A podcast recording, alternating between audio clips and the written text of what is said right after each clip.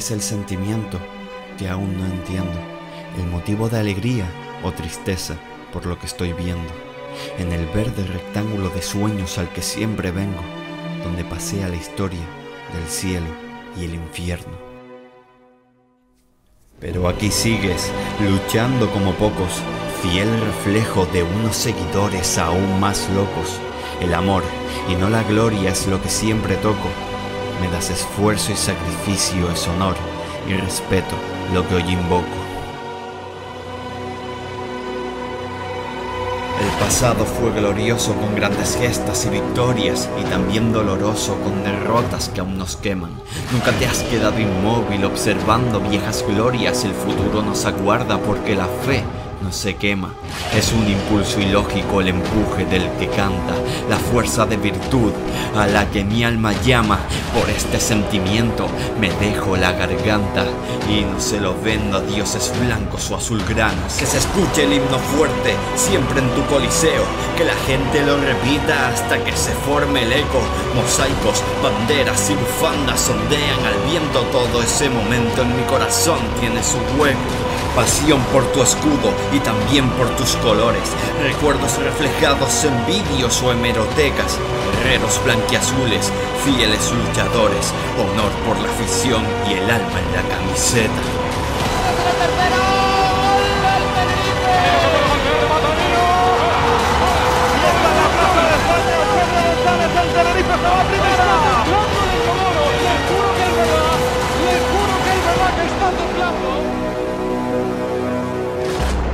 Hola, ¿qué tal? Bienvenidos a Callejón del Combate Podcast. Otra semana más, centésimo cuadragésimo quinto programa en esta quinta temporada. Yo soy Adrián y como siempre me acompañan Daniel y Airam. ¿Qué pasa familia? Y estamos aquí para hablar del empate del Tenerife contra el Málaga en tierras andaluzas el pasado fin de semana. Otra mala primera parte del Tenerife parecía tener algo de luz al final del túnel con un gol de Sasua que entraba en el descanso, revolucionando el partido, pero Rubén Castro con un latigazo desde fuera del área igualaría la contienda, iniciando el 2023 del Tenerife casi igual que acabó el año pasado. ¿Cómo vieron el partido? Yo hoy vengo un poco reivindicativo con ciertos jugadores y ciertos y ciertos tal, pero de todos modos el partido eh, a mí me recuerda un poco, no sé si ustedes igual, a la primera etapa de Ramírez en el Tenerife, cuando veía que no tenía las armas que, que, podía tener un, para poder pelear más arriba y jugaba precisamente a lo que jugó el otro día contra el Málaga, que fue a que en una parte no pasara nada y después poner a Sound fresco muchas veces para, para intentar solucionar el partido que era el diferente. Con la seguridad que es verdad que aquí yo creo que aquí tenemos materia prima que aquí a plantilla. Y nada, del partido yo creo que la primera parte es infumable. Ellos, mm, sobre todo por la banda derecha, nos consiguen hacer daño, con algún fallo nuestro, y sobre todo con un, muy buen partido que hace Rubén Castro, volviendo loco a, a Sergio González. Y básicamente mm, el Tenerife en ataque tiene un acercamiento, creo que recordar en la, en la primera y poquito más. O sea, no en ataque no fuimos no fuimos nada. Y a partir de la segunda, eh, Rami introduce el cambio de Teto por Sam y a la cosa cambia. Ya los primeros 15 minutos del Tenerife son muy buenos, domina el partido, domina los tiempos y, y consigue crear peligro. Es verdad que el Málaga, se, entre comillas, se recupera de ese tramo de juego, le iguala un poquito el partido, pero es que el Tenerife, a base de apretar, a base de las conducciones de Sam a base de que después entró la entrada de Borja Garcés, que por mucho que le sigan pegando, para mí no hace un partido nefasto, como algunos dicen, eh, el equipo se asienta y en una jugada, en una muy buena jugada colectiva con la añadiendo la calidad de Iván Romero, eh, se mete el gol. A raíz de ahí el Tenerife creo que hace lo que tiene que hacer, no se ha hecho un paso atrás, da un pasito atrás, perdón, pero no es ese tipo de paso atrás de encerrarte en tu área, sino que lo hace con sentido, metadauda, buscando, eh, metadauda buscando velocidad. No, antes de eso, perdón, había metido a Dauda, perdón. Antes del gol, que fue el primer balón que toca Dauda, fue la jugada del gol. Y, y después intenta amarrar el partido con Buñuel. Es verdad que, y aquí no tiene culpa el entrenador, un fallo que que yo creo que viene confiado de una jugada que hace minutos antes, en la cual en la antes de la frontal de se pone a recatear par de jugadores del, del Málaga y, se viene arriba, la pierde y después entre la parsimonia de, de Javi Alonso, que no es capaz de, tapar, de tapar a Rubén Castro, y, y la posición que yo podía entender que o sea, yo podía entender los dos planteamientos de Fransol. Estamos fuera de juego, no estamos fuera de juego. Es verdad que él hace como quitarse y ahí entiendo que puede engañar a, Sorian, pero bueno, y no tampoco creo que sea una jugada eh, un robo escandaloso. Creo que podía haber sido, se podía pitar por los dos lados. He, he, oído decirlo porque un fuera de juego, un fuera de juego, punto. Es interpretable, pero en este caso yo creo que es de los pocos casos que sí. Y y a raíz de ahí el partido ya muere por porque no, yo después seguramente hablaré de unos jugadores pero yo hoy vengo muy, reivindicante con algunos jugadores jugadores que yo creo que se que lo hemos hablado los dos últimos programas y que venimos inicialmente como si si están a un nivel muy bueno muy muy bueno. Ahora mismo es el mejor defensa de Tenerife y el mejor central sin duda alguna. Nacho que mucha gente le pega. Creo que es sus errores. es verdad que tiene un fallo muy, malo. Pero los otros fallos que ha tenido, que son muchas de dos para uno, es porque básicamente el Adi está mirando, o sea, defiende mirando en muchas de esas de esas jugadas. Y yo creo que el Tenerife debería plantearse muy seriamente el tema gallego. Creo que da, da trabajo, da brega. Pero para ser, si eres delantero tienes que marcar gol. Y es verdad que él tiene gol, no lo voy a discutir, perdón, para ser titular, quería añadir. Si a lo mejor el próximo año él acepta un eh, bajarse el sueldo y un rol suplente, me lo quedaba. Porque creo que todavía sigue teniendo fútbol en, la, en las botas. Pero debería plantearse muy seriamente el Tenerife que hacer con el próximo año porque no creo que esté dando ahora mismo, quitando el trabajo, que el jugador más falta y eso lo doy por, por sentado. Pero ahora mismo no está y, y lo peor de todo es que probablemente de aquí a fin de temporada, él, Sam, Auda, el Adi, Iván sobre todo, vamos a depender mucho de ellos porque este equipo mm, o sea, le cuesta a veces le cuesta marcar gol porque con los planteamientos de Rames que no me meto en ellos porque entiendo por dónde va mm, son hacer perder el tiempo e intentar la que tengas marcar el gol pues si no estás si no estás afortunado de cara al área o no tienes esa chispa de un balón, un gol, complicado. Y ya después seguimos hablando de lo demás. Vale, Airam. Bueno, partido complicado. Triste también. Porque eh, son otros dos puntos que pierde. En un campo que a nosotros históricamente se nos daba mal. De hecho, yo creo que, bueno, de hecho no creo, no, es que ninguno de los que estábamos aquí habíamos nacido ni estábamos en proyecto cuando el Tarife ganó su única vez contra el Club Deportivo Málaga que en ese momento era así, se denominaba así, que en el año 87. Y esta pudo ser la posibilidad donde más, donde más estuvimos cerca de llevárnoslo. Eh, yo creo que aquí hay, aquí antes de analizar el partido quiero recalcar dos cosas. Uno, creo que Sansa Sua en este partido ya ha tocado y muy fuerte la puerta de la titularidad.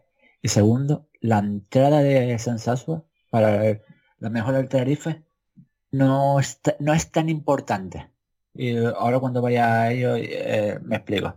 Y es un partido que la verdad es que empezamos muy como el Tenerife, eh, juntitos, intentando defender. Y veíamos que habían dos jugadores especialmente que no, habían empezado el partido nada acertado.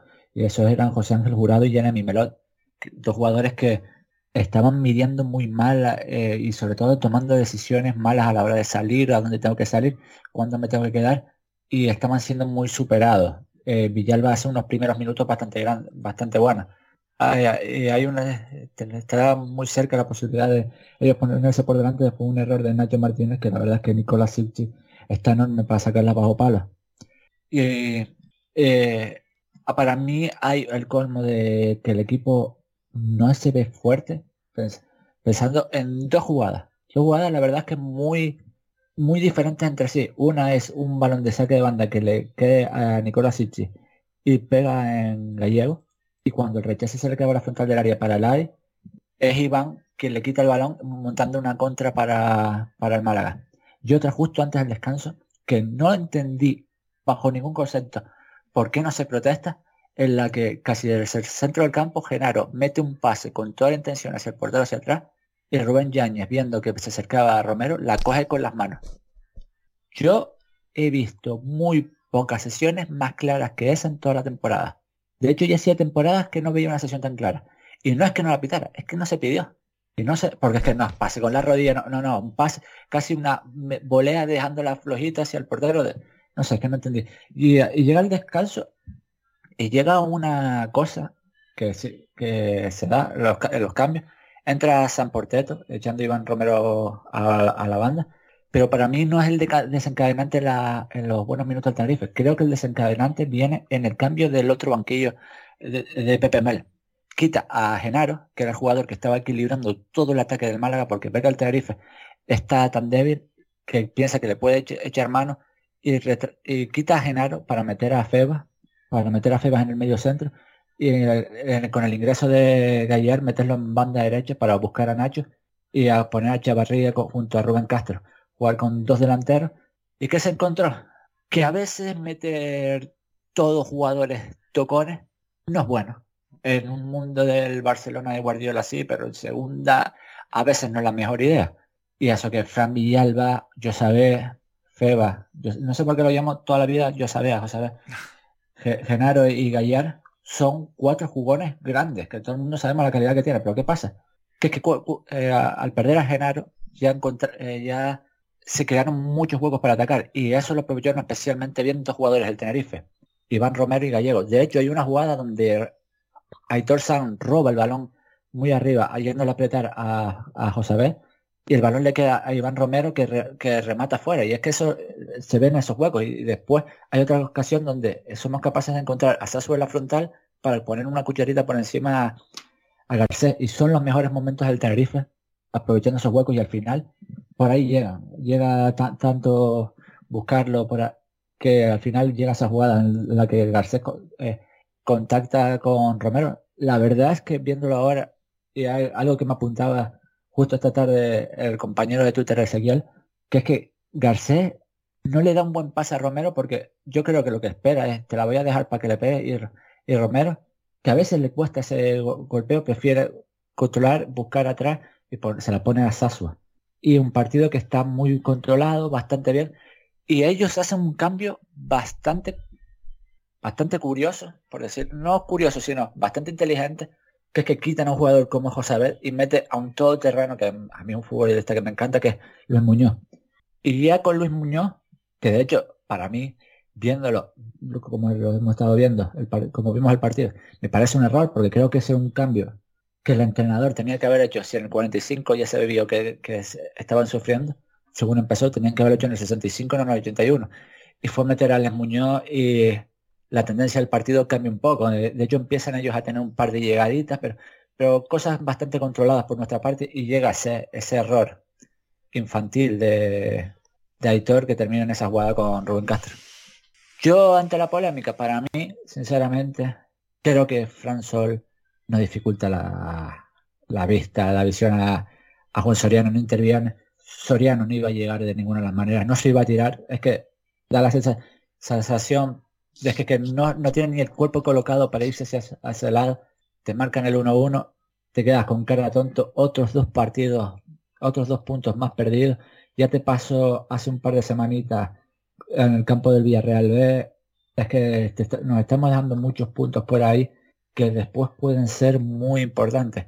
Y eso lo he dicho. Eh, muy interesante eh, por, por líneas generales la entrada de Sensasua que fue capaz de dar un poquito más de un teto que Estoy viendo aquí y tocó 10 balones en 45 minutos. Eso habla de qué superado estuvo el jugador y qué poquito fue capaz de encontrar, encontrar posiciones intermedias. Lo único que se puede hablar bien de Teto es que no vimos apenas subir, subidas en ataque, que muchas veces es algo que, en el Málaga hacen mucho. Las subidas de Javi Jiménez apenas se vieron. Pero al final hay que pedir un pelín más.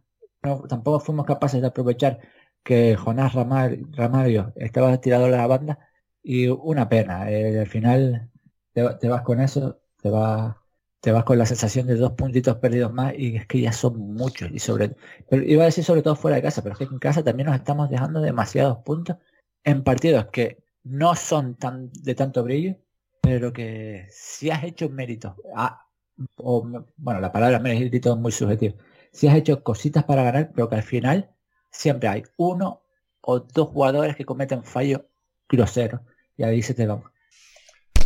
No hay muchas preguntas relativas al partido, yo creo que seguimos un poco de bajona, pero yo les quería preguntar, aprovechando los comentarios generales, porque bueno, tenemos una visión más o menos particular del partido, que yo creo que coincide en todas, que es que bueno, eh, no fue claramente inferior, pero tampoco fue superior suficientemente tiempo Tenerife como para llevarse la victoria, y al final es lo de siempre.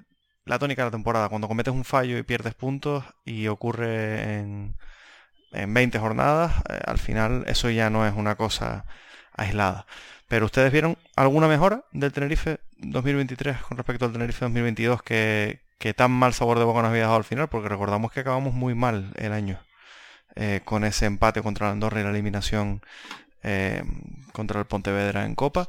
¿Ven alguna algo a lo que agarrarse más allá de que parece que Sasso ha podido disputar 45 minutos con cierto con cierta soltura? que podemos fichar en verano, en verano, perdón, ahora en invierno. Y que es verdad que hay jugadores que, como el de Tusasua, este, Tripsi, Romero sigue en su línea, que pueden a lo mejor suplir, eh, entre comillas, comparación a los León, Corredera y demás de la temporada pasada, para poder salvarnos como yo, yo quitando el partido de diciembre, eh, quitando, el partido de Copa del Rey, donde jugaron 11 jugadores que...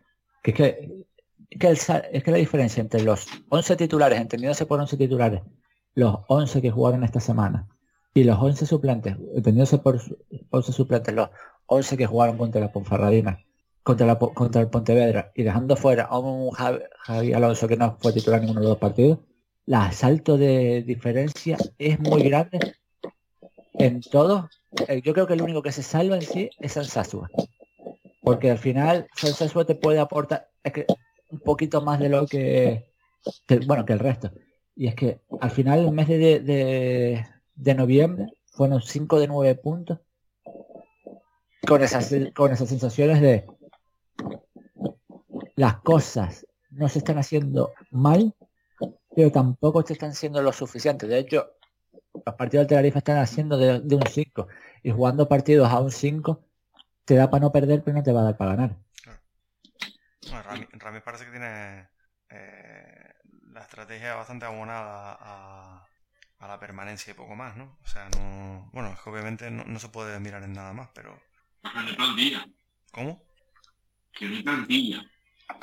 Ya, es que de hecho a nosotros ahora mismo lo que nos está restando puntos es el nivel individual de la plantilla, no el colectivo. Porque el nivel colectivo, sin ser bueno, tú te pones a mirar y el partido de la Andorra es, una ocasión aislada que te cometes después de un fallo y este y lo otro. Es verdad que tú tampoco propusiste muchas, pero era lo pero no sufriste tampoco. No, es básicamente, es básicamente no tener ni un solo jugador determinante el Villarreal es un partido que tenías ganado. Este es un partido que tenías ganado. Que al final son errores de ya, nivel, de no estar bien en la cabeza, o incluso de ver tanta diferencia entre titulares y suplentes que no vas con todo. Pues eso, no se va a arreglar en, invierno. De hecho, voy, a darte solamente una clave. Hablábamos que la semana pasada que, bueno, o hace dos, que Enrique, o tres, porque ya con todo esto por medio, Enrique Gallego es el jugador que más falta hace la categoría. Es el primer partido de Enrique Gallego con la camisa del Tenerife que no hace ninguna falta. Sí, que bueno, puede ser positivo eso, pero vamos, que...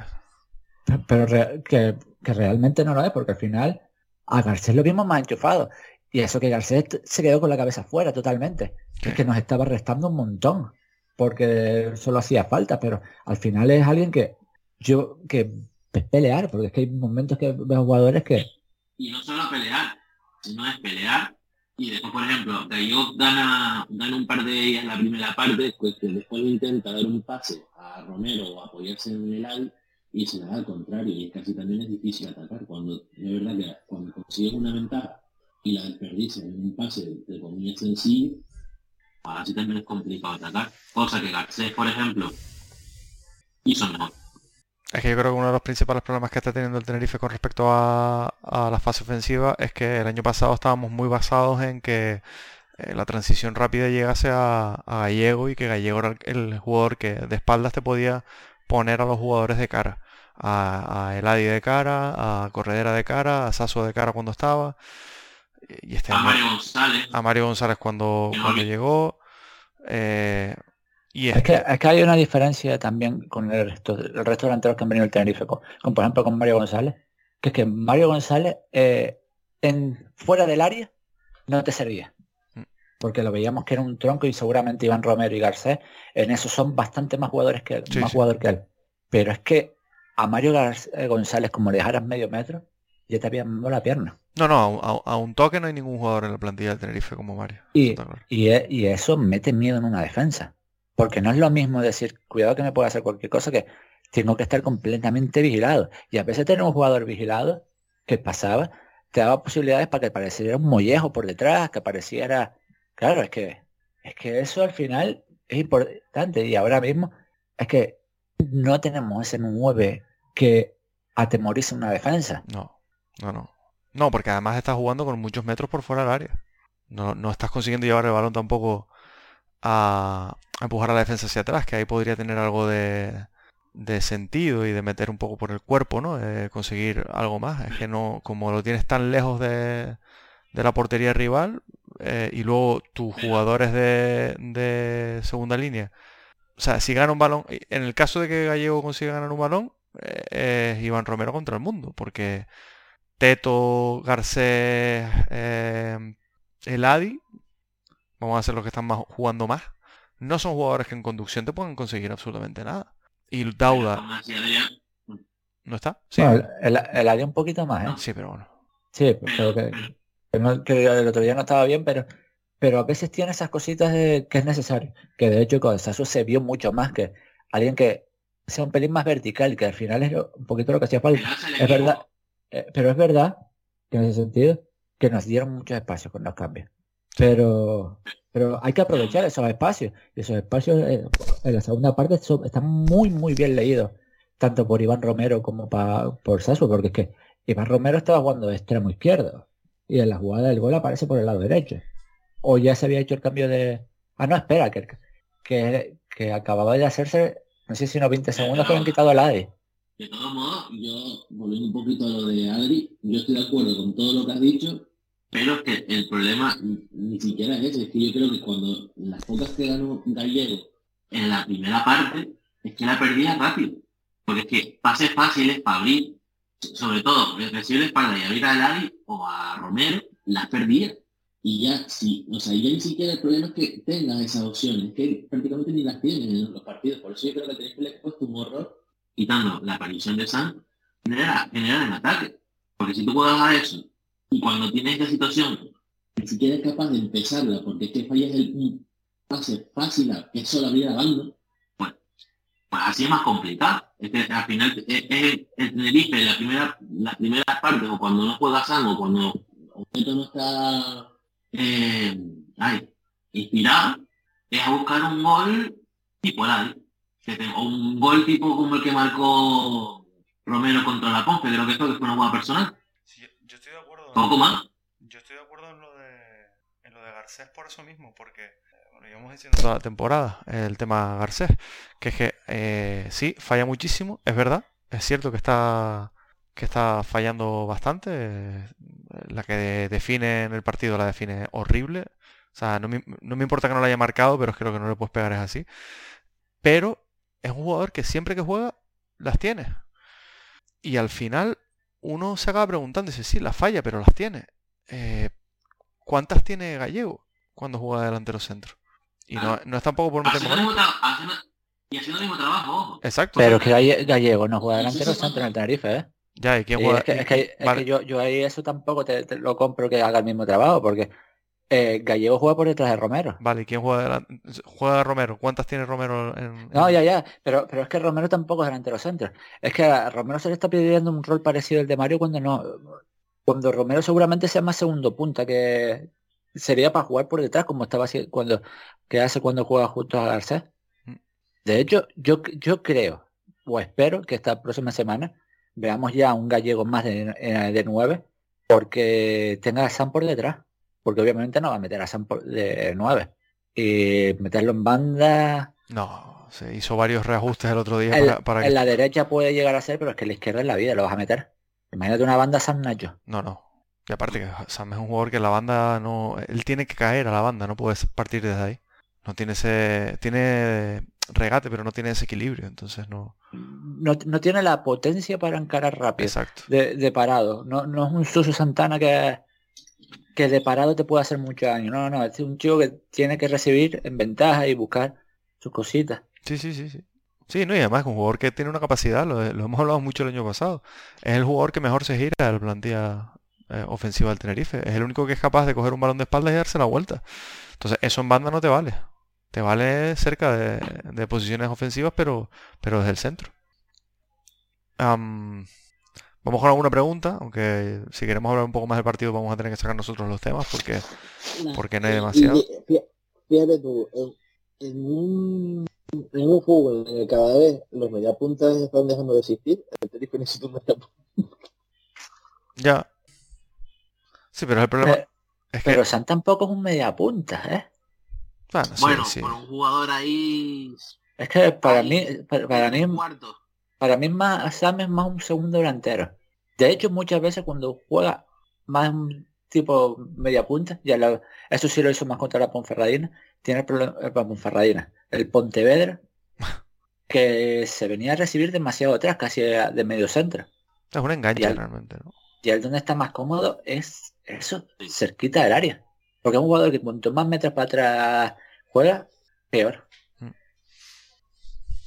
Sí, de sí. hecho es un jugador al que al que le viene bien no tener que defender. Jugar Sí, claro. arriba de delantero, eh, presionar los justitos simplemente cerrando líneas de pase y esperar a que tenga su momento para romper en velocidad. Sí, sí, claro, claro. Eh, hay una pregunta de Gabri, arroba Gabri BY99. Dice, ¿en qué cabeza cabe meter un lateral derecho de medio izquierdo a falta de 14 minutos para que acabe el partido? Eh, se refiere al cambio de, de Buñuel como, como doble lateral. eh, eh, que... O porque vas ganando. Sí, No, y eh, no, y porque ellos es que estaban atacando por ahí, habían aprovechado y habían metido a, a la pareja a Del Mas y a Gallar. Y al final por ahí necesi- necesitabas una cierta ayuda. A- a- de hecho, yo creo que, que no es fundamental este resultado. De hecho, Buñuel, Buñuel aparece por ataque y no aparece mal. Eh, mete un par de aparece un par de veces en posiciones de centro, busca centro, fuerza algún córner, incluso la de Garcés, pero que es verdad, pero es que también, tú mira el banquillo y Es dime, que eso, eso, ¿a quién justo, mete? justo eso iba a decir. Es que es un poco la de... O sea, ¿qué sentido tiene? La de no tengo nada más. La de qué hago. a- o sea, a mí, yo pensaba durante momentos del partido que decía, metes a correder tirado a banda para tener un jugador más en salida. Pero ¿qué pasa? Es que el otro día, en el contra el partido de Co- de Copa del Rey, tú veías nuestra doble pivote correder a la red y que podían ser los jugadores estos retirados que están jugando en la Liga de Ibai. de todos modos, eh, Ramis en rueda de prensa vino a decir que, que Corredera tenía un pinchazo en el muslo y que no querían arriesgar eh, eh, una lesión un poco más grave. Entonces, Sí, pero de todas formas, cuando metes a correder, es que tampoco era cambio en este partido para correder. sí, sí, sí, no, por eso te digo que, que, que, que- que te- que más tenía, no tenía absolutamente nada más. Meter a la rea, o sea, De- No, pero es que tampoco. es que no- ¿Para qué vas a meter un tribote? ¿Y qué vas a tirar? ¿A la banda? no, Yo no, por, creo que lo más normal es eso. Y por eso te digo, es que, es que yo no sé qué más alternativas podía manejar. la, la otra, que a lo mejor podía haber sido algo más normal, meter a Andoni y meter a Nacho por delante. Y habríamos, Pero es que y Andoni habría- es lo que es Andoni. habríamos, o sea, si, si hubiera pasado lo que pasó, que al final, pues, probablemente habría pasado, estaríamos diciendo ahora que madre mía, que por qué metió a Andoni con un tío que ha jugado dos minutos. Y, se- y seamos claros, por ahí se cierra- esa banda se cierra. Con ese cambio, la intención de Ramis en el, en el partido era cerrar esa banda. Y esa banda se cerró. Sí, sí. No nos volvieron a hacer peligro. al cambio le sale bien para lo que él está buscando, lo que no contaba, con un error de Itosan. Claro. Es No. que tú, tú- tú en este partido puedes culpar a Ramis del planteamiento inicial y que los cambios a lo mejor no eran los mejores, pero los cambios realmente tú te pones a mirar y es que ninguno, no es que le salga mal ninguno. No.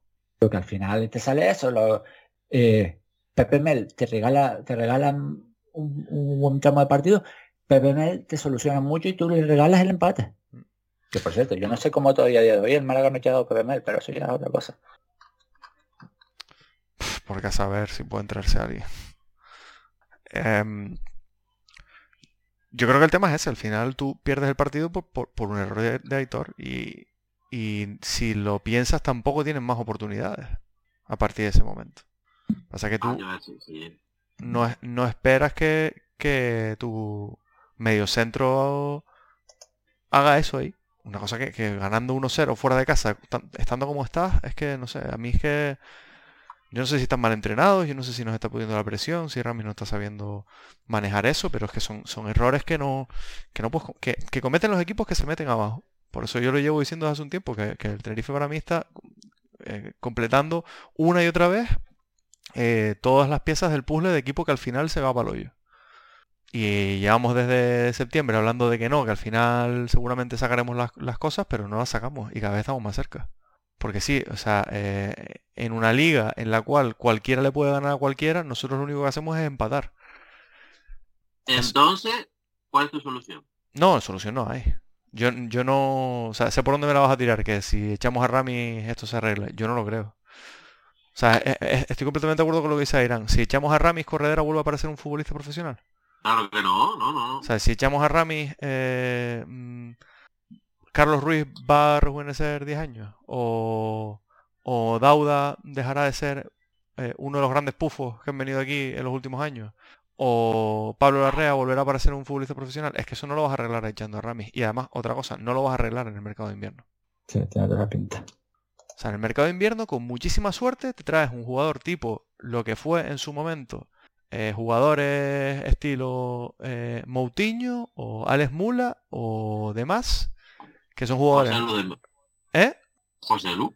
Sí, no, pero José, José Lu, yo creo que quitándolo de Copa no llegó ni a siquiera a rendir decentemente. Pero esos jugadores fueron jugadores que eran discretos, pero resultones, metieron unos cuantos goles, solucionaron la papeleta y hasta aquí. Ah, claro. Vamos a ver, es que ya- ahora, ahora un- el que crea que el Tenerife tiene opciones de reengancharse seriamente a luchar por algo más que no sea llegar a 50 puntos, No, no. O te, o te cambia toda la suerte. Claro. Sí, pero vamos, Imposible. va- va a ser- sería histórico. Pero no, no histórico porque se, porque un equipo haga una remontada de ese calibre y demás. Histórico por porque sería pasar de jugadores que están rindiendo al aprobado como máximo a a, un 10. a un 10. Recuperar, a, recuperar a. José León, o sea, sería una cosa. O, o, o que Sam Sasua se gane su fichaje por el Atlético de Madrid.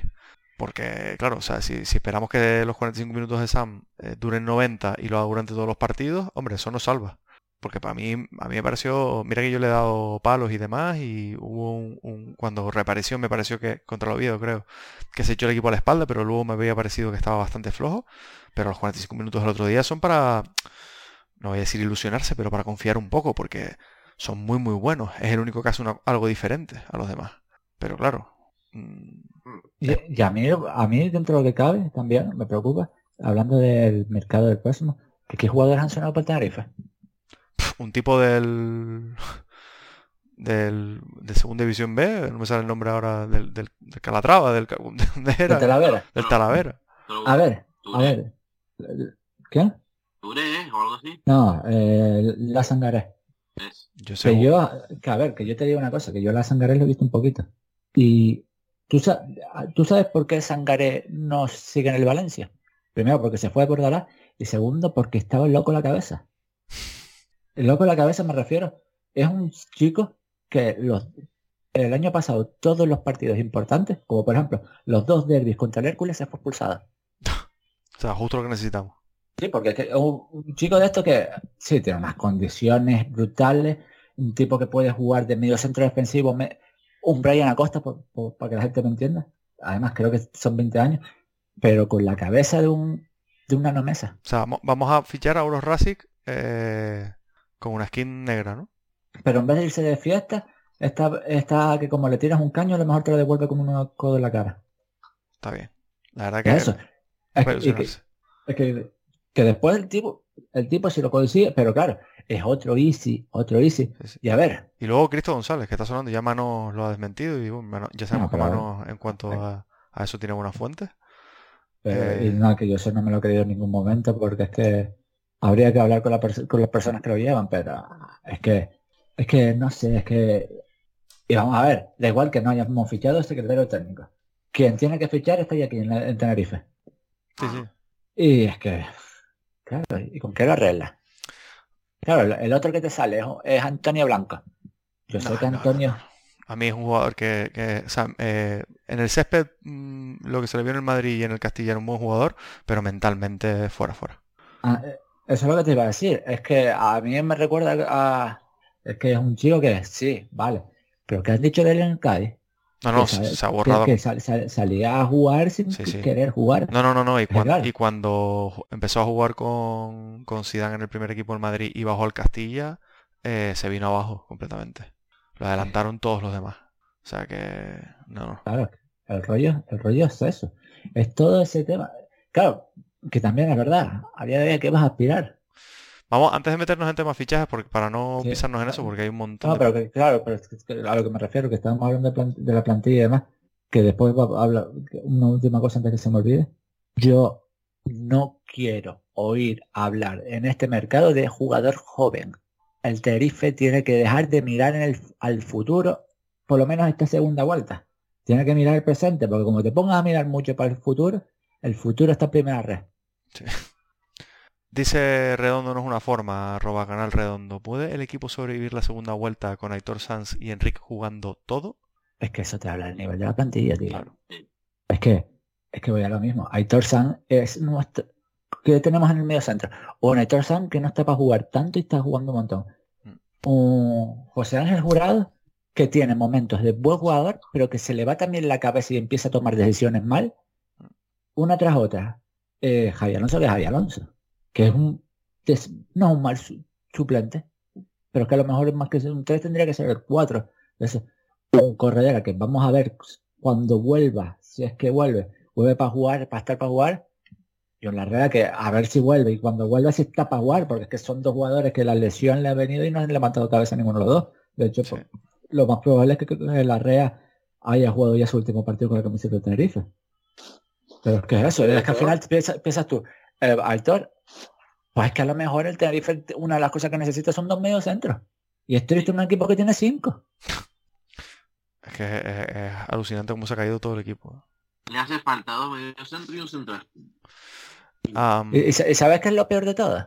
Que es que algunos no ya, en algún momento, el año pasado lo decíamos de Aitor y Carlos están bien, pero no sé si yo le debo otro año más. Es que los favores a veces se pagan. Y no, y bendito que está Aitor. dice, Ahora no está Aitor y, y tenemos jugando a, a Juanito, a Kelenchino, a Cali, re- eh, escondiendo el pie y no sé qué. dice Israel Josué, arroba Israel Josué, ¿quién debe salir y quién debe llegar? Es que salir, es que hay, hay que, Ya, ya conseguimos eh, quitarnos a, a Pia. ya vas a quitar a Andoni. Hombre, es verdad que había, yo leí por ahí, no sé si ustedes lo han leído, que decían que Pomares, que Tenerife quería a Pomares de vuelta. Ojalá, ¿A, a quién? a Pomares. A Pomares. A Pomares. No, yo a eso me parece un error infundado. Un rumor de. Y además, la- es que las cuentas estas que se dicen cuando que eh, pus- fichaje de Pusela por la, la versión tinerfeña. Mm. Que, es que al final. Mire, Y, Pero- después yo, como problema de plantilla, o sea, echar, mm, alguien te va a fichar a Garrea, quitando a lo mejor la Ponce por el efecto nostalgia y demás. No, No, eh, salió pero mal yo- además. Yo, yo creo que yo creo que la, la red sí tiene sí tiene cartel. Pero ¿de Pero dónde? que acabamos en Pero- primera red, ¿eh? pero- Porque yo pero- En segunda, Pero, pero los primeras ref tienen dinero para pagar las fichas de jugadores de segunda. De un, No. re- de un recién renovado. Es que vamos a ver, es que tenemos que pensar en eso. Sí, pero, pero yo lo que voy es que yo sí creo que la, la REA no va a costarle mucho mucho al equipo, ¿eh? Y en segunda. Es que eh, hablábamos de Arvin Apia, pero es que la red es un tipo que está jugando en segunda y está jugando en segunda a bastante buen nivel. Y eh, sobre la, eh, la salió mal con la afición, no con el club. Y tú sabes que muchas veces a la gente del club le, le suda un montón si el jugador ha caído bien o no. Sí, si pero- no, Mollejo no estaría este año en el Zaragoza. Ya, pero con el añito que, que están llevando en Ponferrada, no sé yo si... a, a lo mejor tiran por ahí, por eso, por eso exactamente. Porque hay clubes de este estilo que al final se- buscan a gente de, de regreso porque son gente de regreso. Ponte a pensar y ya está. Es que no te puedes hacer de ningún, de ningún otro. Dauda, pero es que Dauda, ¿quién te va a pagar? ¿Quién va a pagar a Dauda? No, Dauda rompe la sesión, básicamente. Pero claro, eso va a llevar una penalización, imagino. No, y después no es el rollo de romper sesión, porque es que a lo mejor con Dauda hay un acuerdo que a final de temporada le tienes que este, ser dividido con opción de compra obligatoria, por decirlo de alguna forma. Es que eso no lo sabemos, que las, las, las opciones... Se, se habló de una sesión de compra, pero no se habló, habló de qué tipo de opción de compra. Sí, eran casos de ascenso, decían, ¿no? Pero...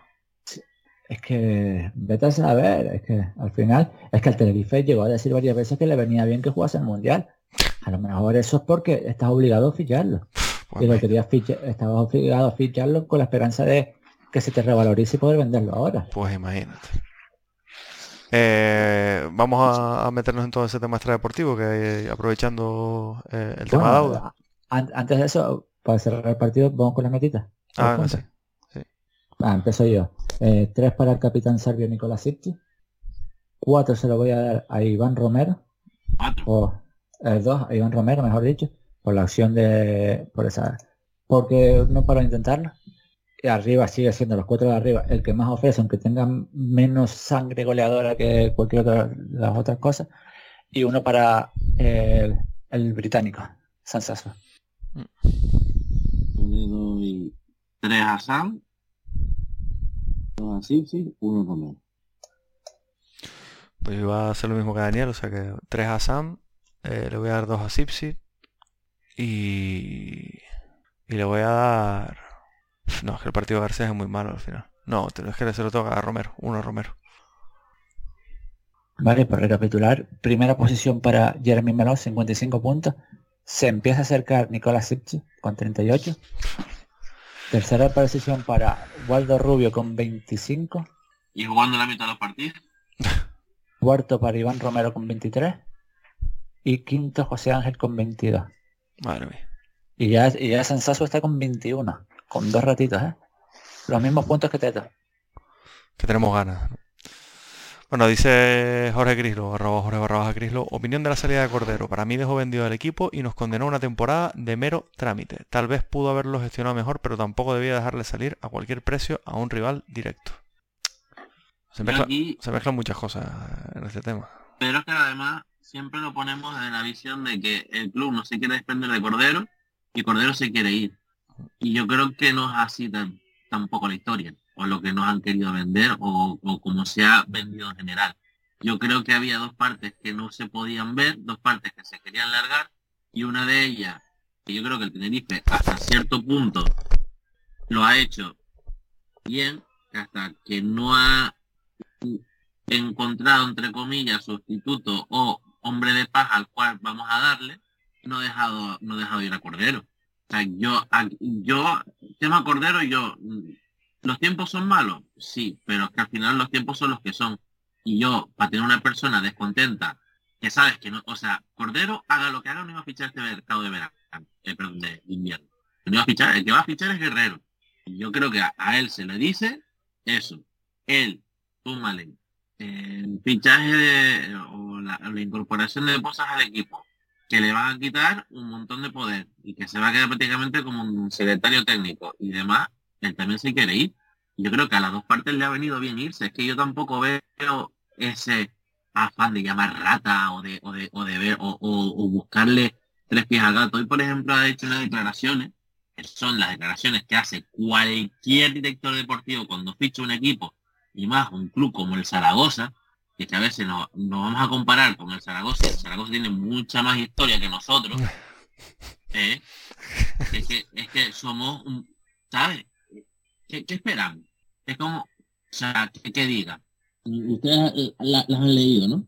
Sí, sí, sí.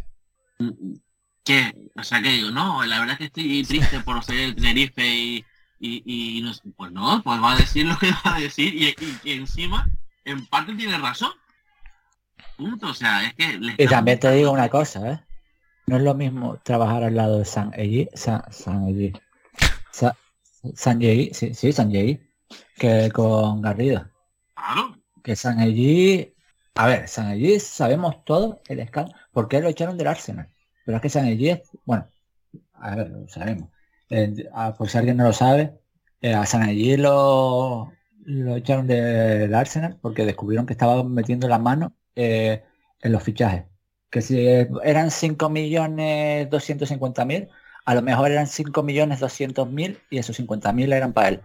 Que por eso lo echaron del Arsenal, pero al final es un tipo que, eso, hace un año estaba trabajando en el Arsenal y antes de eso estaba en el Barcelona. Es un tipo que quieras o no, es un, es un grande que ahora mismo está en el Zaragoza porque lo pillaron haciendo esas malas artes. Pero no lo puedes comparar a la hora de hablar de fútbol con, con a Sanjay con, con Garrido, que, le vas a hablar de fútbol. Mira, ¿has visto el jugador este de que hay en segunda, en primera ref?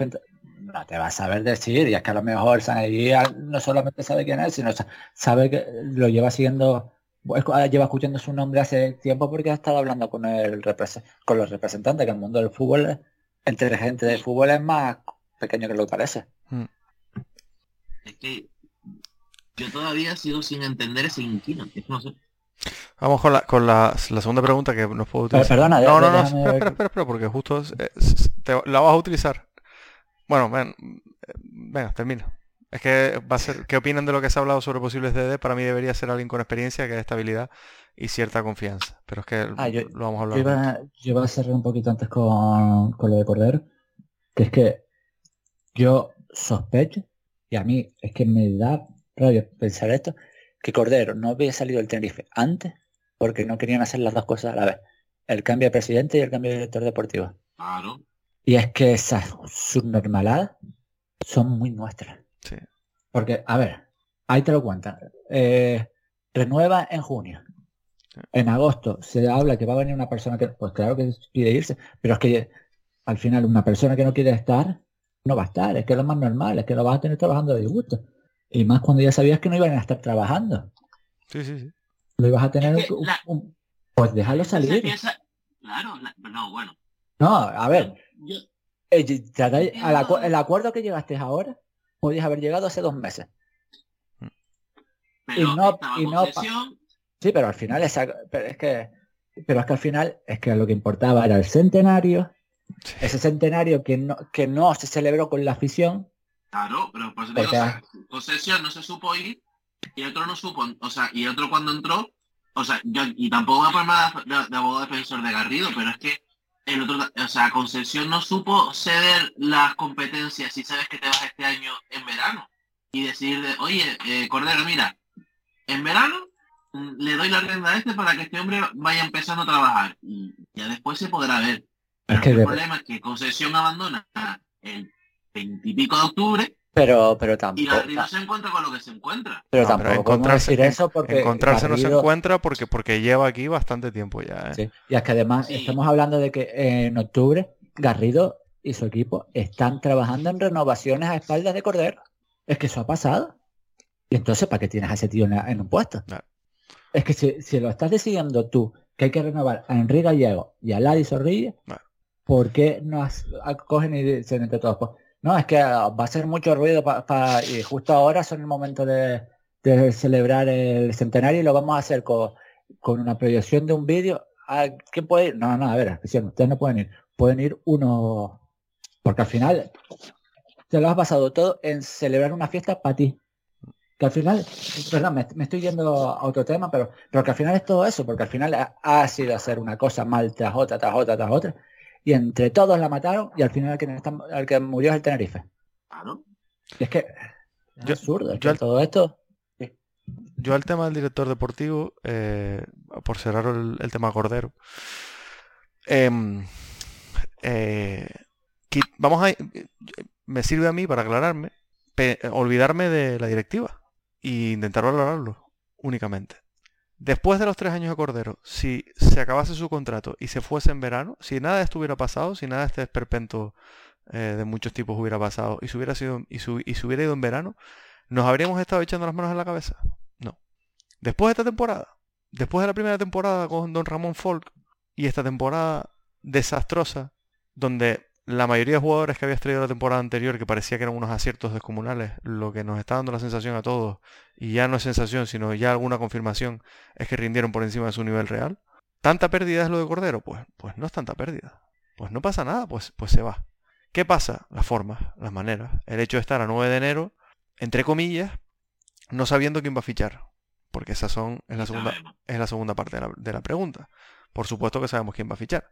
Y eso es la discusión que tuvimos el otro día eh, eh, por, por el canal de Telegram, al que les animano- animamos perdón, a todos a que se unan y demás. Eh, pero tenemos que tener claro que el director deportivo que venga, ni joven, ni con hambre, ni historia, es un hombre de paja, que viene para poner la cara y llevarse los golpes, como dice Daniel, porque el que va a fichar va a ser Guerrero, que es el hombre de confianza de, de, de este tipo que no me sale el nombre ahora. Guerrero. Sí, no, no, el, el hombre Garrido. de Garrido. Eh, Ah. El que va a venir, por eso traen a un tipo como este tipo Manu Fajardo que es eh, Víctor Moreno. Porque eso no le puede dar ilusión absolutamente a nadie. A mí me preocupa un poco, y ahora voy a entroncar con la tercera pregunta de Jorge, que dice, opinión de los primeros pasos de la nueva directiva y presidencia. A mí me preocupa un poco, y no lo digo por nadie, en bueno, lo, lo podría decir por una persona en particular, eh, todos sabemos quién es, eh, pero me preocupa un poco que lo que hace cuatro meses nos habría parecido otra más, ahora nos parece que hay que dejar tiempo, y hay que, y es ilusionante.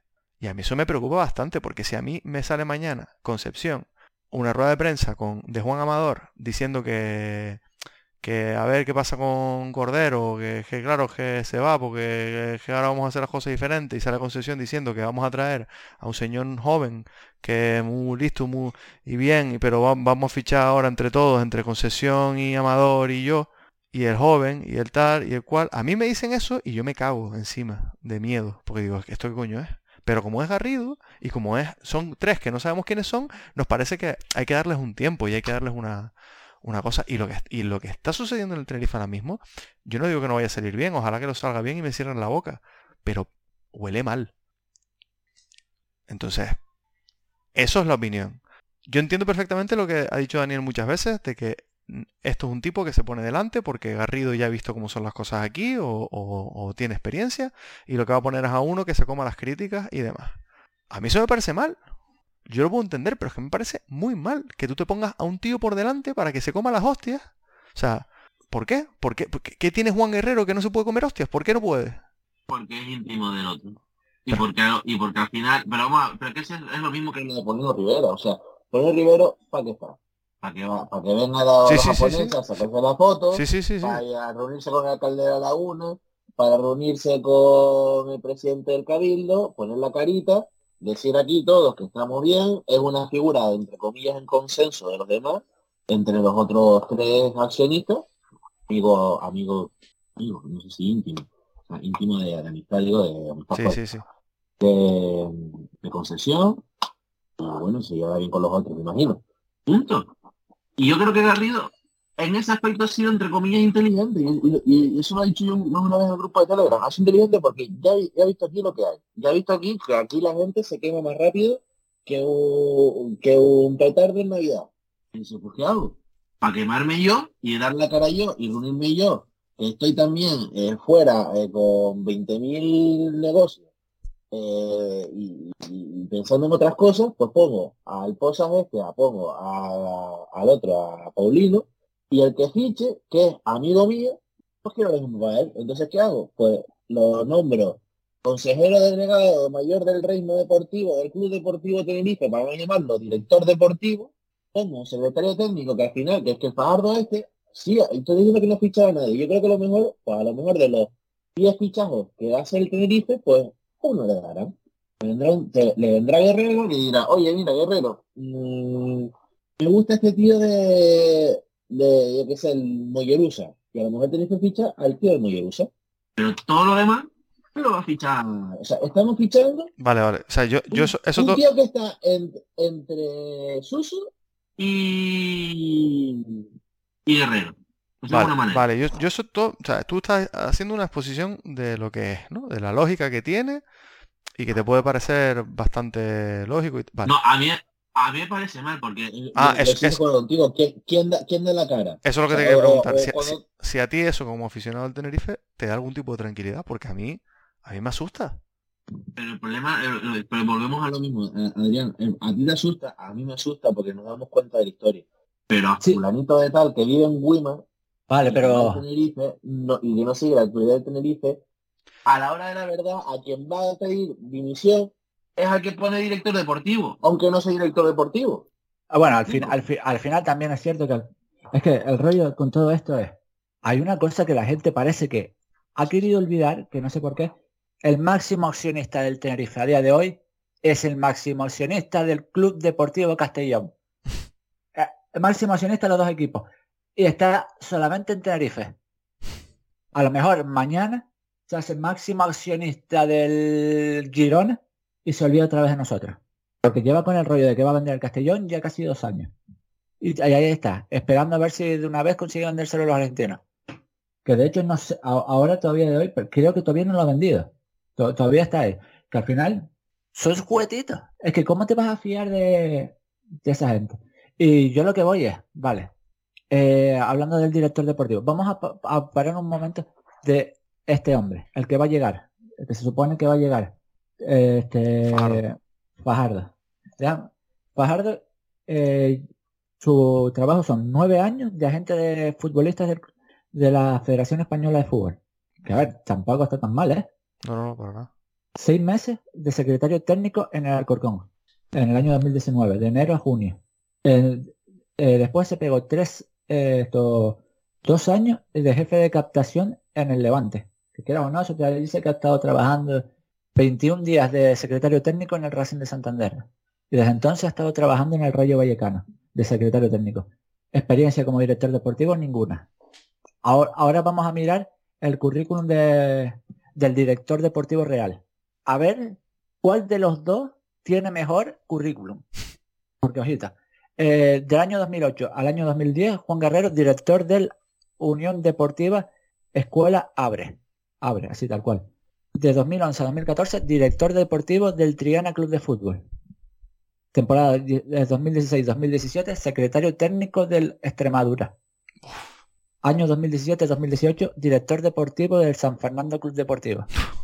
Eh, temporada 2018-2019, última experiencia en el fútbol, director deportivo del Castellón, que no, recu- no recuerdo si este es el, no, este es el equipo, el super equipazo que se montaron que casi baja a tercera división.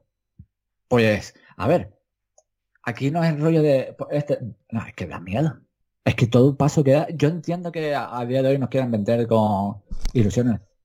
A mí, el nombre de Juan Guerrero me da mucho miedo. Y es que, es que nos estamos muchas veces riendo, es que qué, qué currículum tiene Fajardo. Pero es que a lo mejor Fajardo tiene un currículum mejor que el de Guerrero. Y es que al final es todo muy absurdo. Y es que al final es eso.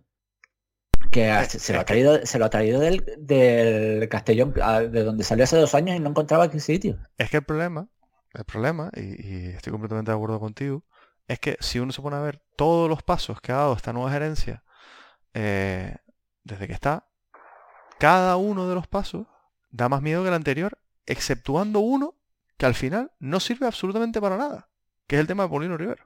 Bueno, y que, y que Posas ahora va a, a medios de comunicación a hablar. Sí, súper bien, me encanta. Yo, yo, sí, es que, es que el Tenerife, o sea, el Tenerife que es un, un club a servicio de periodistas o qué? Es que yo, yo no, no sé cómo estamos grabando esto cuando era ahora mismo. Bueno, hace un ratito, Esteban, mírame. Pero claro, es que al final, además, ¿qué te van a contar? Es que en el mundo del fútbol, quieras o no, muchas veces no te cuentan nada. Es que por, cuando uno habla de más, muchas, ¿cuántas veces la gente se ha puesto? Tienes que escuchar la entrevista de Ladi post partido, porque dice cosas. Mm. O no, escuchar a los protagonistas, yo entiendo que, que un medio de comunicación le apetece eh, sentar un ratito a corredera y ¿te gustaría jugar más? Pero vamos a ver, y los medios, ¿Jugarías en Las Palmas? y los medios, Porque después están las preguntas esas que dices tú, ¿para qué te va a decir? y los medios de comunicación están calla... Bueno, uno está eh, con la boca bastante llena y otro está calladito porque como van a la radio y van a la prensa y se ponen a hablar No. y dan tal. Ojito, que, que, que es justo al revés de cómo estaban antes. Exacto. Que lo que te No, demuestra es que que aquí creo- más interés que otra La cosa. otra está, no, la, el otro está en la, la otra parte está en la expectativa. Hay gente dentro todavía. Vamos a ver, vamos a ver la expectativa, porque, porque ya, le, ya le fue a dar una entrevista y lo sentó ahí y jaja, le rieron las gracias. Y luego ahora cuando, venga- cuando, bueno. cuando vaya a posas le rieron las Pero- gracias también. Porque hay gente dentro. Cuando, la- cuando, cuando las, las, las aguas vuelvan a su causa, que esos cambios se van a hacer, no son urgentes, no sé si me explico, porque al final, o sea, el que, el crea que el Tenerife no va a cambiar a, a Son de Garrido, mm, o sea, todo lo que te- eh, Garrido va a coger y va, y, y va a cambiar todo. Porque normal, él llega nuevo y quiere poner a los suyos. Perfecto. Me parece bien. Me pueden gustar más, podemos, podemos, podemos estar asustados con el Guerrero, vale. Pero los cambios que no son necesarios los puedes aguantar un poquito más. Y lo que yo, yo lo que estoy, me la estoy viendo venir es eso, que hay gente que está en la expectativa de que en el momento de que se ocurra algún cambio, nos saca del hacha. Digo, Es lo que digo. ¿Me explico? Sí, sí, sí. No lo sé, yo, yo, por, yo por ahora no puedo pensar nada positivo, sinceramente. O sea, yo eh, me he tragado casi todas las comunicaciones que han ido dando para ver eh, pues el andar de la perrita. He ido más o menos esperando a ver lo que decían y, y, sinceramente, o sea, lo que, lo que más me ha ilusionado ha sido eh, el, el- el acercamiento institucional de, de Paulino. Y eso es una cosa que a mí me la suda. Es que al final, O sea, un tipo que ha dicho tres, cuatro cosas con coherencia y dices, ah, pues mira, pues oye, pues está bien, está bien que sea bastante coherente esto y me, me gusta, ¿no? Que vayan a hacer afición de, de otras maneras, o por lo menos que, que lo digan, ¿no? Que diagnostiquen el problema, que es una cosa que Es antes que- no, se hacía, pero, pero es que luego es, eh, y no es por defender a Cordero ni nada de eso, pero eh, pues por supuesto que es que además eh, me parece un poco estúpido, eh, no lo digo por, por ofender a nadie, pero el tema de no, hay que dejarles tiempo, no, es que, es que yo no les, o sea, ¿qué coño les voy a dejar tiempo? Tiempo van a tener, yo no pinto nada, o sea, por supuesto, el tiempo dirá, si es que, claro, veremos, pero, pero igual que me pintaba mal eh, la sesión de Arvin a pie el día 31, pues eso, que al final, este hombre, todo lo que hizo aquí cuando llegó fue una sarta de mentiras que ya vimos. Es que al final, que me estás perdiendo. Eh, ¿Cuánto lleva ya Garrido en el Tenerife? ¿Dos años y medio? ¿Tres? sí, Es que al final, más tiempo. Es que- pero es que al final sigue siendo todo lo mismo. El Tenerife sigue cometiendo los fallos absurdos, estas cosas institucionales que están mal. Que vos- es que yo no tengo por qué pedirle tiempo. Yo lo que tengo que empezar a pedir son resultados.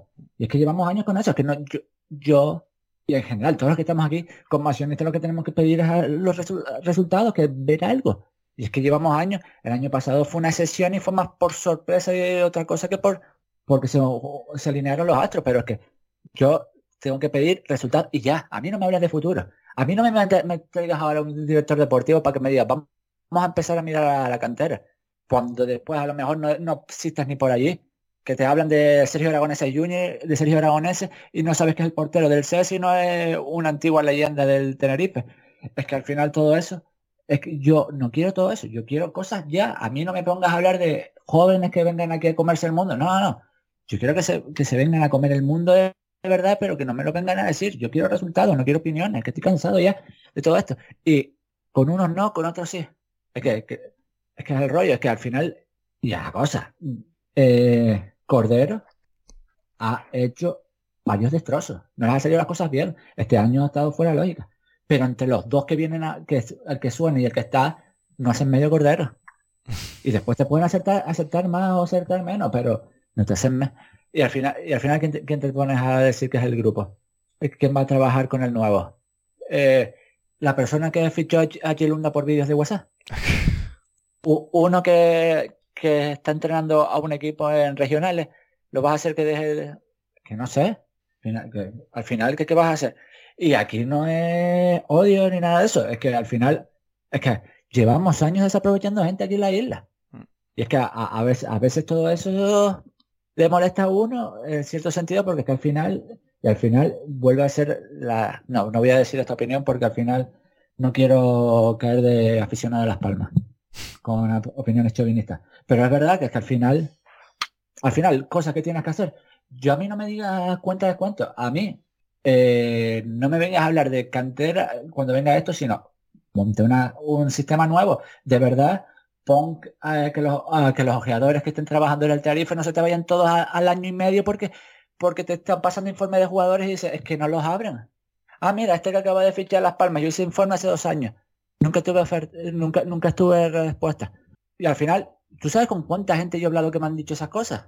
Claro, es que al final todo esto, y esto lo, va a solucionar ahora el que esté. No, pues vamos a seguir con lo mismo, porque al final, y, y estoy hablando de una cosa que parece que no es tan importante, pero es que yo estoy cansado del tema de vamos a fichar mirando el futuro. No, vamos a fichar mirando el presente. El futuro te tiene que venir de abajo, de un buen trabajo. Porque los clubes medio así, ¿de dónde sacan el dinero? De su canterano. De hecho, el Tenerife ha sacado dinero, de verdad. Con Enigma 69. Sí. Bueno, la última pregunta de Jorge, que con respecto también un poco de incorporaciones, dice que, que nos parecería una vuelta de Cristo González. ¿Ha sonado? Lo estamos hablando antes. Cristo González te mejora lo que hay. Aún así no lo quiero. Sí, yo creo que es bastante... Cabecita. Es que el tema es cabecita. Cuesta creer que Cristo González a esta altura vaya a volver al Tenerife para asentarse. Que es el máximo volador del Sporting y un entrenador como Belardo te está, está sacando fuera. Por algo es. Sí, sí. Y bueno, y después que, un jugador esté mandando... Re... Es que a mí esas cosas no me gustan, me molesta bastante. No, no, es lo que... Es ella... jugadores o entorno de jugadores mandar recaditos a, a, sus entrenadores en redes sociales. Es ya lo que nos falta para el descenso, ¿sabes? ¿Qué te iba a decir? Imagínate, si ya metemos en el cóctel que está ya en el club, Garrido, eh, Radio Barranco, y ya le metemos ya los jugadores favoritos de Radio Barranco. Sí, sí, no, no, es que es, eh, o sea, falta Jorge, que suene Jorge para apuntar a la saga, y, y entonces... Sí, también te digo, a este Jorge sí me lo traigo. Sí, sí. Y rescatar, y rescatar a Vitolo de, No, pero, pero vamos, o sea, es que mete a Cristo González en un equipo con Eladi Zorrilla, con Enrique Gallego, eh, con Arcés, o sea... También te digo una cosa, Cristo González es un jugador muy parecido a Sasua. Y si Sasua juega lo que juega, no sé qué va a jugar él. Sí, sí. Porque, porque Sasua tenga lo que tenga, por lo menos a mí me parece más jugador. Menos gol, pero te ofrecen más cosas. No sé, a mí esto, esto, no sé, es que es muy deprimente. Es muy deprimente. Y al muchas, final, gracias, muchas, muchas gracias a Jorge por hacernos el programa. Sí, sí, básicamente sí. Y, es que, y, es que, el tema, a mí el romanticismo este de... Yo es que lo siento, porque es que yo, yo tengo muchos eh, conocidos que han pasado por la cantera del Tenerife. Y yo he estado eh, en apartamentos con gente de la cantera del Tenerife. decir, me voy a ver el Tenerife, voy a poner el Tenerife y me decirme, no, poner Madrid. Y eso me ha pasado a mí. Y claro, el tipo, que, entender que esa gente. ¿Cómo se busca la manera de darle el palito al Madrid? Es acojonante. Ah, bueno, lo siento, madridista. Pero es que curiosamente. La culpa es de Esa gente, esa, gente es, un madridista. Pero que, fuese de los Barcelona es lo mismo, porque es que al final es que. A la es que eso, es que aquí la mayor. No vas a ver. lo de Lucas Pérez es muy bonito, muy, es muy romántico pero Lucas Pérez en el fútbol hay dos y a lo mejor y el otro no ha salido de su club en toda la vida. Claro. Claro. Es que tú, nosotros, nosotros pensamos. Es que nosotros pensamos, no, mira, Las Palmas ha vuelto a Vitolo. Ha, vuelto a Vitolo porque no tenía dónde caerse muerto. igual que Sandro. Es que. igual que le pasó a Jonathan también, ojo, ¿eh? Bueno, pero Jonathan. Yo, pero... estaba, comiendo pasto belga y banquillo belga y, se vino para acá, es verdad. Sí, sí, pero, pero también es verdad que a día de hoy ya podría haber vuelto a salir en Nueva York. De hecho, él, también renuncia a un buen contrato en China para volver. Pero sí, pero que, por eso, que al final no es, no es el acabado que vuelve al equipo. Que a mí siempre me ha hecho gracia cuando te llegaba Pedro y te decía, yo quiero retirarme del Tenerife. No, si quieres venirte, vente. Sí, espérate a, a, ser un tipo que se barra. No, vengas a hacerme las Yuki. La de Ángel. No, la... Ah, o sea, todavía vamos a esperar porque venga. Que, a mí, que eso, a mí la historia del TNI, a ver, el, aquel Tenerife recreativo que salimos con nueve canarios, es muy bonita, pero es porque eran nueve canarios que estaban para jugar. Porque quien de ahí no estaba para jugar. Porque es Alberto, es Alberto en este Tenerife es titular fijo. Le doy un jugador que esté sin equipo. Es que al final es que tú te pones a mirar ese equipo, ah, no, la delantera, Aridane, Ayose, Suso, Cristo Martín. ¿Vale? Pero es que a día de hoy, lo siento, pero es que no hay un Cristo Martín. Y Cristo Martín es un tipo de calidad, con calidad que, que, que es un insulto el golpeo que tenía. Porque no sabía pegarle la pelota de la puerta. Pero es que Cristo Martín en el, la cantera del Tenerife no ha aparecido otro. A mí creo que se me parece. ¿Qué? Está ahora en el equipo, Teto. jugando a la distancia. Y sí, Bueno, pero Cristo, Cristo Martín sí era más un media hombre, punta, Teto, más yo, yo creo asistente y que demás. Teto tiene mucho mejor golpeo. Sí, es que de Ah, hecho no, la- la- la- lo grande de Teto es lo, es lo que le faltaba al otro. eh, te iba a decir, quitando eso, pero que me parece un estilo más o menos Sí, sí, además está- están jugando los dos en esa misma posición. Lo que pasa es que yo creo que Cristo Martín era más tenía más pases eh, definitivos. Ade- Además, Cristo Martín eh, salía de izquierda, pero le jugaba a media punta. Claro. El que jugó por detrás de Jose y Aridane. De hecho, sí, lo mejor sí. que hacía Cristo Martín era ponerse la Suso. Pero y aparte que estamos hablando de eso mismo, ¿no? O sea, eh, eh, ha aparecido Teto, que es una invención. Teto ha sido una invención de Ramis que, que- que prácticamente se lo han medio encontrado por ahí porque eh, tiene los partidos del- B en casa en el YouTube. eh, pónganse a verlos. Y díganme que hay tres o cuatro que merecen estar en el primer equipo. Es que, es que a todos nos encantaría, pero es que vuelvo a lo mismo, que no eh, ten- tengan más jugadores, es por lo que es, pero es que parece que, esas- que ahí está bien para pegar, pero el día de hoy no vamos a ver un cambio en esa fa- faceta en, en años No, no, no. o en décadas, y de- en plural. Bueno, vamos al próximo partido, antes que se nos alargue esto más. Venga, vamos a meternos con el, la copa de madera que nos enfrenta la próxima semana a la Sociedad Deportiva Ponferradina.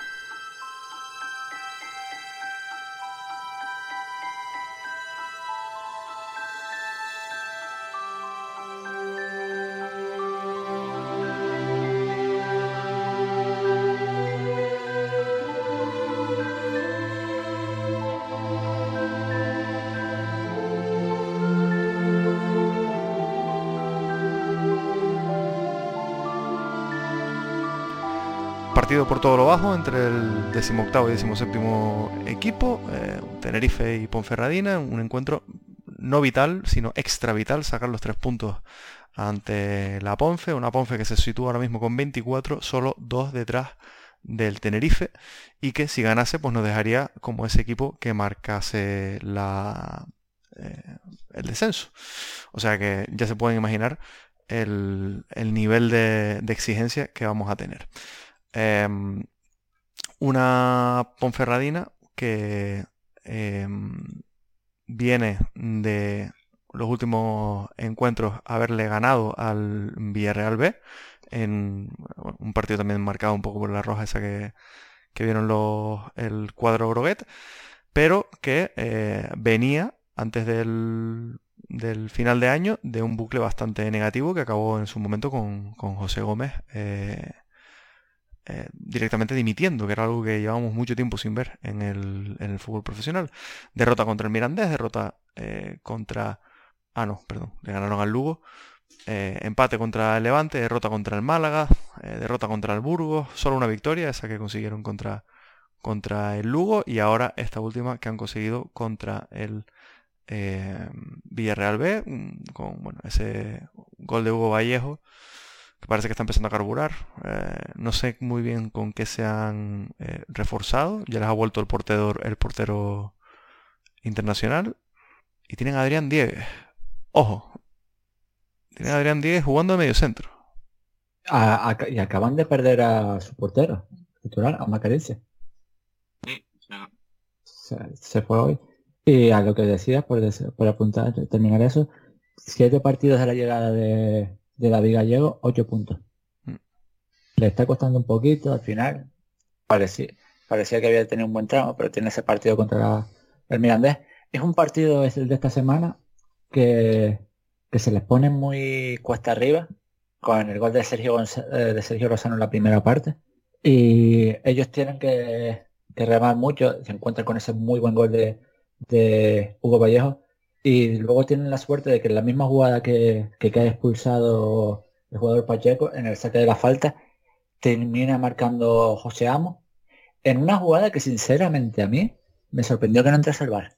Porque yo creo que... ¿Han visto el gol, por cierto? No. Ah, Pues es una falta eh, colgada donde creo que es, eh, es Pacanú empuja a, creo que a De La Fuente Sí. Y después termina dejando el balón para que, que José Amo empuje a portería consiga marcar. Y es que para mí eso me pareció una falta bastante Ah, bastante- curiosa. Mm, Bueno, sí. Es que, no sé, es que esa normalmente te, te la suelen pitar siempre. Sí, sí. Y me Sí, sorprendió pero- mucho pero- que no entrase en el bar, no, no estuviese parado el Claro. tiempo por eso. Pero en casa, si hubiera sido al revés, Bueno, no- a nosotros nos han tenido cuatro minutos parados para mirar una cosa que es clarísima. ya, bueno, también es verdad. Es que no sé quién sería el árbitro de ese partido, tendría que mirarlo ahora. Eh, vale, nah. Ni bien ni mal, no tengo mucha opinión sobre él. Pero eso, al final es eso lo que comentaba, es que una pareja de mediocentros muy con, a- con 10 y con Morán, porque están queriendo reforzar el medio y jugar. De hecho, eh, David Gallego está poniendo un estilo muy parecido al de Rami. Eh, en la idea esa de, de dos mediocentros más de corte defensivo para intentar que los cuatro de arriba se lancen al ataque. Y eso es que es muy extraño porque al final sus dos delanteros están siendo la Cerda, que ya marcó contra nosotros, y Yuri, que tampoco es que sean los jugadores más explosivos en velocidad. Si están buscando un poco caer, ¿no? Por, por insistencia más que por, por conducción, sino ir empujando para, para llegar hasta ahí. Estamos mirando porque hay alguien que... Sí, claro, es que algún Medina. Hace tiempo que no lo veo. Tengo que mirar qué, qué ha pasado con ese chico. Porque es que yo creo que ese chico una vez esté bien, eh, si es que... Vale, no veo aquí qué es lo que tiene. Se esperaba el titular y no, y no ha sido ni suplente. Bueno, pues no sé. Ah, que... Y eso, y eh, está volviendo poco a poco eh, Noah Cali. Que después del chiste que hice yo al principio del partido, ah, creo que me voy a arrepentir. porque no sé qué. Bueno, chiste, no, a percepción, porque a Noah Cali a veces le pasa eso, que no mete el pie. Que ojalá Sí, que contra nosotros sea un poquito así. Y eh, al final entró por un Eric Morán que tampoco tuvo su gran día.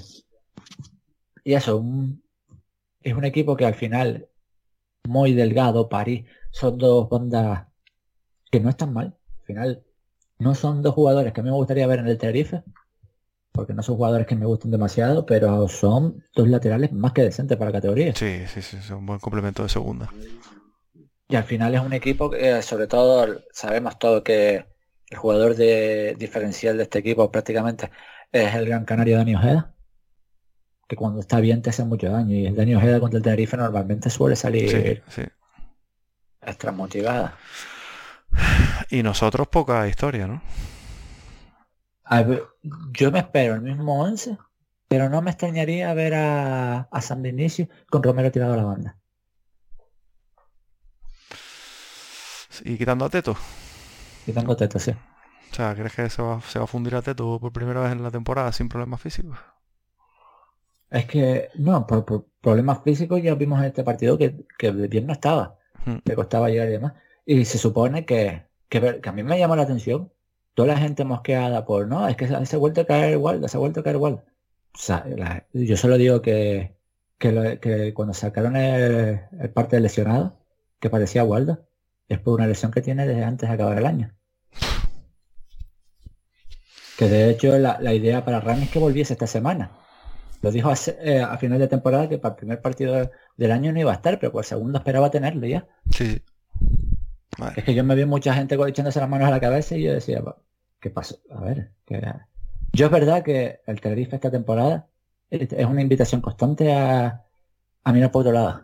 Totalmente. Trata- Tratar de no olvidar, de olvidar lo más posible lo que estamos viendo, porque es que, es que te- sobre todo después del año pasado, que no, ha- no ha sido el sufrir tras sufrir, sino un año que te ha dado por pensar, es que este año se nos está haciendo muy duro. No, no, cada paso que das eh, más cerca, más cerca de lo peor, ¿sabes? Es que yo, entiendo que a mí me queda vender que la marcha de este y de este son positivas, pero claro. Yo soy de las personas que a mí me da igual quién esté. A mí, a mí, yo eh, quiero ver quién está ahora. Si a mí me, si a mí me quitas ahora mismo, no, nos vamos a cargar a Héctor San del Tenerife la próxima temporada. Y lo que te voy a traer es a, me va a decir Fran Sol, a Fran Ortiz era. ¿Te acuerdas? Aquel que viene del Villarreal que no hacía más que esconderse. Pues claro, pues Eh, el, el año del ascenso segunda vez. eh, sí, eh, de Villarreal no, del Guijuelo, ¿no? Bueno, pero que antes era el Villarreal, ¿no? Sí, sí, sí. Sí, Fran algo era, sí, sí. Fran Ochoa. Fran Ochoa, Fran Ochoa. Pues, Fran Ochoa de turno, pues para no lo quiero para nada. Pero eso, que es que al final, y estos partidos que a mí, a mí se me antoja bastante complicado y eso que la punta Reina no es, no es uno de los mejores visitantes. Sí, sí, vamos a ver la fiesta de la paella además, que ya sabemos cómo suelen salir esas cosas. Eh, ah, es que, uff, qué mala ¿Ustedes pinta. son, usted- ustedes son de Chanelino en el país, ¿no? ¿Eh? ¿Limón? Sí, ¿no? Sí, a veces sí. ¿Tú no? Sabemos, no. A mí me gusta Ah, no sé. Bueno, venga, porra. Eh, son dos equipos que les está costando ganar, pero no están perdiendo. Así que, ay, pues, muchacho, había colocado, me acaba estaba medio así porque decía que es el Tenerife no gana en la clasificación. Claro, estaba mirando la clasificación de local. Eh, pues eso, eh, es un equi- dos equipos que es verdad que a ellos fuera de casa les está costando un poquito más, pero a mí me invita todo a empe- a pensar en un 0-0. Buah, pero como una Pero catedral. yo voy a, yo voy a poner un 1-1 y creo que ya el Tenerife le toca, porque ya creo que nos va tocando, el golito en propia puerta. Un Pase atrás que le bote por encima del, del pie a Soriano, algo de eso. Hay que preparar un bingo, ¿eh? Tenemos que preparar un bingo en el grupo de Telegram para los partidos eh, y, y tenerlo ahí con chupitos o algo así, sobre todo para los de fuera. Sí, ¿no? Sí, sí. eh, Voy a, voy a sacar una, una plantilla y voy a preparar el bingo. Y, y lo preparamos porque sí, sí. eh, golito tal, eh, eh, penalti no pitado. eh, Pérdida zurda de Nacho. Sí, sí. Eh, vuelve Waldo, eh, se lesiona en el 35.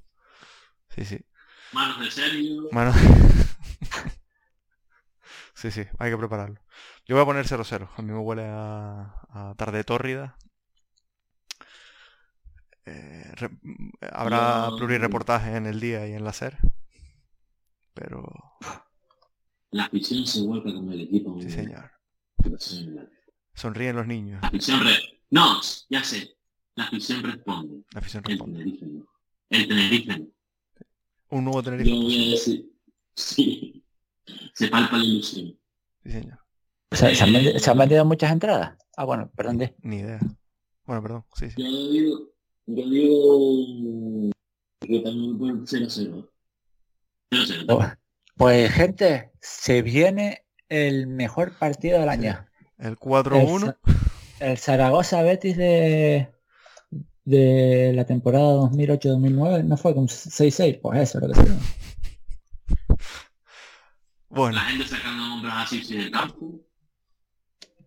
madre mía. La gente pidiendo a Javi Díaz de titular. Pues nada. Venga, vamos a cerrar por aquí. Nos vemos la próxima semana, por favor, por favor, que haya alguna alegría, aunque sea. 2022 ha sido un truño en lo relativo al Tenerife. Eh, recordemos la nefasta camisa del centenario, vamos a ver si la cambian. Qué bonito sería aparecer con la camiseta del filial. Sí. Esa, esa que iba a ser de... creo que con felicidad es el primer equipo que, que iba a ser del filial de toda la temporada. Qué bonita sería. Además que la camiseta es bonita. Pues bueno, nos vemos la próxima semana, esperemos que con algo positivo. Hasta luego. Adiós. Venga, familia. Shout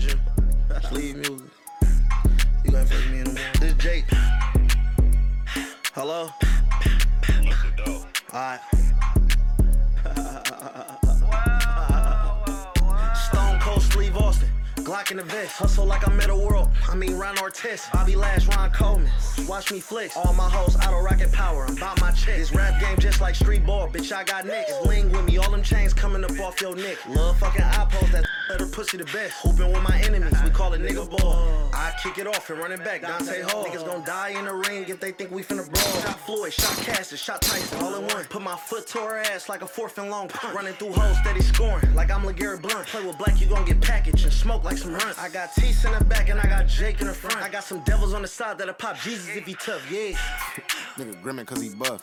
All that working out just to get hit up with a drum. Now he cocky in the casket. 20,000 on some mask. Send a hit to semi made to go shopping for the mansion. There you go. Hit the lights. I'm finna hop out with the cannon. Long sleeve.